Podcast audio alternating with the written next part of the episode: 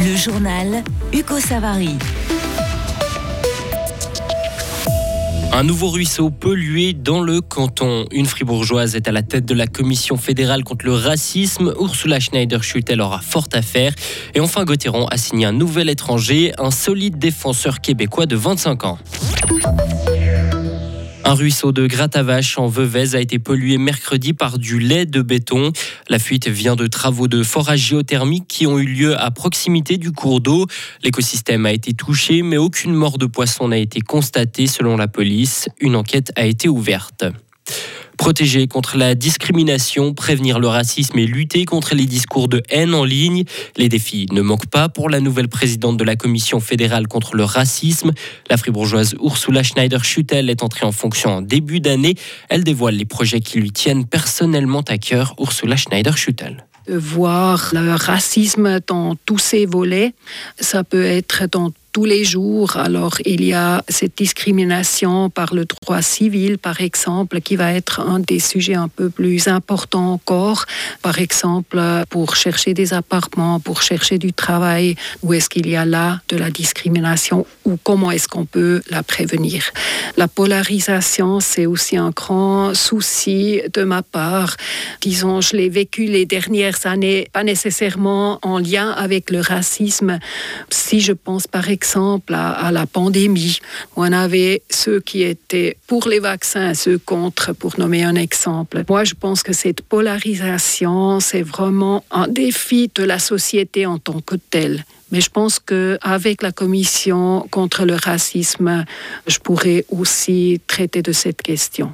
Elle succède à la genevoise Martine Brunschwig-Graf qui se retire après 12 ans à la tête de cette commission. Deux Suisses sont accusés d'avoir été proches de l'État islamique. Ils sont visés par un acte d'accusation du ministère public de la Confédération. Il leur est reproché d'avoir soutenu financièrement Daesh. Les deux parents sont accusés d'avoir subventionné leur fils parti combattre en Syrie en 2015 l'église protestante allemande en pleine tourmente. Jusqu'à 9355 mineurs pourraient avoir été abusés sexuellement selon une estimation d'un rapport commandé par l'église protestante allemande. Ce rapport de plus de 800 pages a été établi par des experts de différentes universités et instituts allemands. Ursula von der Leyen veut surmonter la polarisation dans le secteur agricole. La présidente de la, Commission européenne a lancé un dialogue aujourd'hui. Près d'une trentaine de représentants des organisations agricoles, du secteur agroalimentaire, d'ONG et d'experts sont réunis à Bruxelles.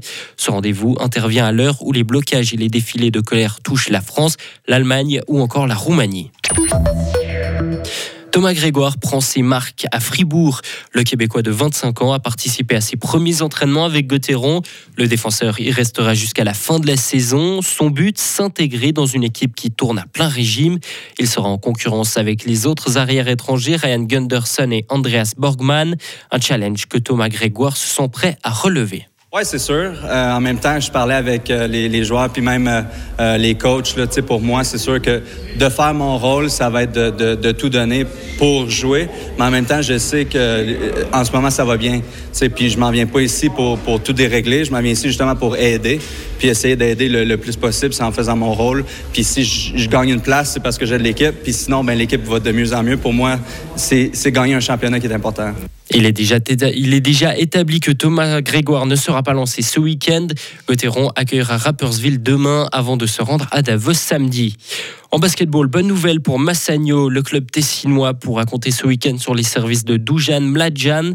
D'après nos informations, le shooter tessinois qui aurait dû être suspendu a fait recours contre cette décision. Du coup, grâce à l'effet suspensif, il pourrait être présent sur le parquet de la salle du Pierrier à Montreux. Pour rappel, Massagno affrontera Fribourg Olympique samedi en demi-finale de Coupe de la Ligue. Et enfin, l'affiche de la finale féminine de l'Open d'Australie est connue. À Melbourne, la tenante du titre s'est qualifiée. Arina Zabalenka a dominé l'américaine Coco Gauff 7-6, 6-4.